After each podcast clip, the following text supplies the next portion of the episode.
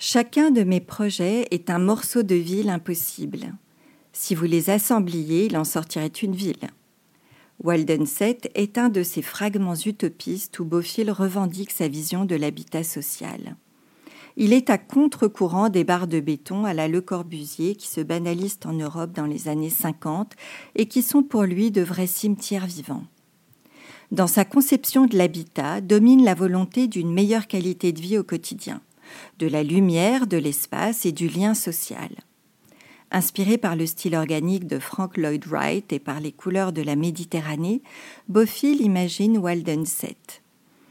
Il se met au diapason de l'évolution de la société. L'émancipation des femmes, la montée de l'individualisme ainsi que des cellules familiales plus instables imposent une autre conception de l'habitat.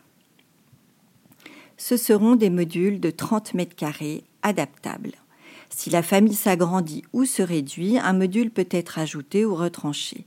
Ainsi, certains appartements ayant été joints, il est difficile aujourd'hui d'en connaître le nombre exact. L'ensemble voit le jour en 1972. 18 tours de 16 étages chacune, reliées entre elles par des passerelles et des coursives, qui constituent une ville dans la ville, labyrinthique et verticale, où les ascenseurs ne desservent que les étages pairs et où mille Valdéniens, comme ils se nomment, cohabitent. Les 446 appartements prévus à l'origine sont tous à jour traversants ayant des ouvertures sur la ville et sur le patio. Toute la communauté se retrouve sur les toits terrasses autour des piscines et des espaces verts aménagés, pour les réunions de copropriété comme pour les fêtes communes. D'autres espaces collectifs sont également prévus, un local à vélo, des tables de ping-pong, des boutiques et une cafétéria.